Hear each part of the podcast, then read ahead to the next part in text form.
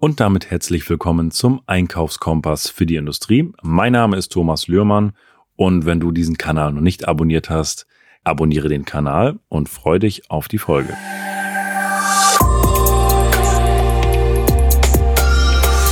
In dieser Folge geht's um ganz kurz und knackige Tipps. Sieben Tipps für den Profi-Einkäufer in der Industrie.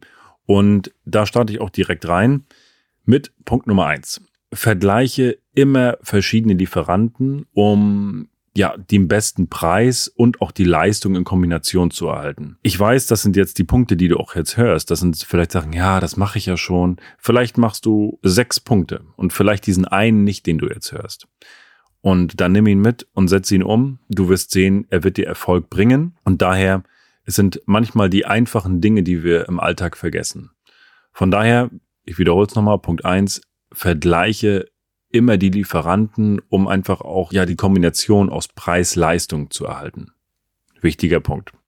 Punkt zwei, sei vorbereitet und erstell für dich auch eine Checkliste für deine benötigten Teile und Materialien. Also gucke wirklich, was hast du für gängige Materialien und für Teile, die du permanent beschaffen musst, wie sind die Größen, wie sind die Losgrößen, was sind deine A-Artikel und deine Hauptartikel, die du am meisten beschaffst, oder ich sage immer so schön, was sind die Renner, was sind die Penner, um da wirklich auch zu wissen, was brauchst du und wovon brauchst du am meisten und was hat den größten Impact? Und da gehst du zuerst ran. Punkt drei sei flexibel und überprüfe die verfügbaren Alternativen, bevor du dich für eine bestimmte Materialkategorie entscheiden solltest. Also, hiermit ist natürlich gemeint, wir können natürlich im Einkauf nicht immer so flexibel sein für die Materialien, denn oft gibt es ganz klare Vorgaben, was einzuhalten gilt. Aber auch hier einfach den Gedanken mitnehmen für den nächsten Artikel, den du beschaffst. Was gibt es für Alternativen? Ich sehe das sehr häufig bei uns auch im Einkauf es gibt manchmal Alternativen, wo der Einkauf dann auch eine Stufe zurückgeht und dem Verkauf dann nochmal was zuspielt und sagt, pass mal auf, wir können hier nochmal wirklich Geld sparen und da kannst du dem Kunden nochmal einen Vorteil bieten, wenn wir die Alternative nehmen. Und deswegen auch hier ganz klar, schau dich um, gibt es eventuell Alternativen? Auch das ist absolut wichtig und das war Punkt drei. Punkt vier: prüf die Qualität, bevor du kaufst gerade wenn wir neue Lieferanten aufbauen. Wir bestehen hier immer auf eine Erstlieferung, also auf ein Erstmuster. Davor gelagert ist natürlich das ganze Thema Qualitätsanforderungen. Also je nachdem, welche Qualitätsanforderungen du in deinem Unternehmen hast. Aber wir haben zum Beispiel da auch, da müssen gewisse Kriterien erfüllt sein, je nach Tätigkeit, die unser Lieferant dann am Ende macht. Und die müssen erfüllt sein. Das heißt, check die Soft Skills ab, dass das alles passt. Und auch die Qualität der Teile in Form eines Erstmusters. Punkt 5. Fordere kostenlose Muster an, um die Qualität zu überprüfen. Das ist ein Punkt, kostenlose Muster, das geht bei, ich sag mal, bei C-Artikel, da kann man sowas mal machen. Bei äh, Fertigungsartikeln ist das wieder ein anderes Thema. Schau, dass du wirklich auch hier wirklich ein Erstmuster bekommst. Und dann siehst du nicht nur die Qualität des Erstmusters, sondern du siehst, wie läuft die Abwicklung des Auftrages, wie läuft die Kommunikation bei Fertigstellung und, und, und, und wie läuft die Lieferung, wie, wie sieht das Teil aus und all das sind Dinge, die du definitiv beachten musst, damit dein Produkt am Ende des Tages und deine Kommunikation, die, der ganze Ablauf mit dem Lieferanten ideal läuft.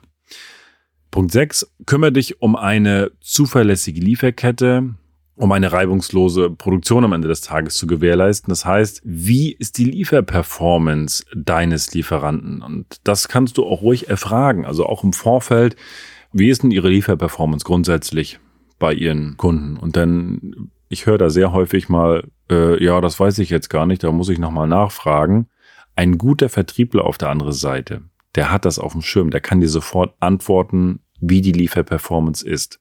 Und wenn er das nicht hat, dann weißt du zu 99 Prozent, dass er sich mit diesem Thema noch sehr wenig auseinandergesetzt hat. Und ich finde es, dass es ein wichtiger Indikator ist, nicht nur für dich im Einkauf, sondern auch auf der anderen Seite, der, der, mein Lieferant muss das natürlich auch wissen. So. Und da würde ich dann nochmal ein bisschen tiefer bohren, wenn ich da nichts höre. Das ist dann so eine Sache, wo ich sage, ah, ich kann natürlich gucken, welche Referenzen mein Lieferant hat, also wer arbeitet mit meinem Lieferanten noch zusammen, kann mich da vielleicht mal kreuz informieren. Aber grundsätzlich sind das solche Sachen, die definitiv für eine, für eine reibungslose Lieferkette auch äh, eine Rolle spielen.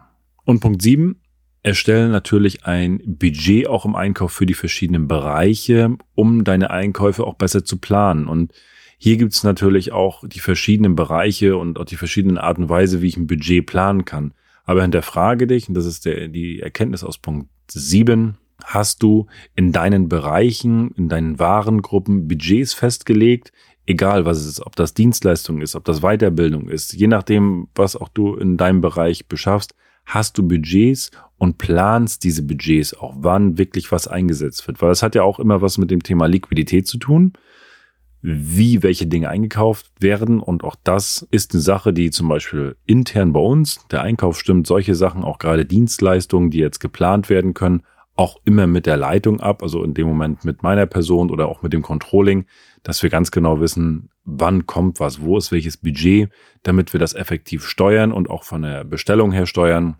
dass wir ganz genau wissen, wann haben wir mit welchen Kosten auch zu rechnen. Und deswegen Punkt 7, erstell ein Budget für deine Einkäufe, damit du deine Einkäufe planen kannst und auch ganz stark kontrollieren kannst. Das waren in sieben Minuten sieben knackige Punkte.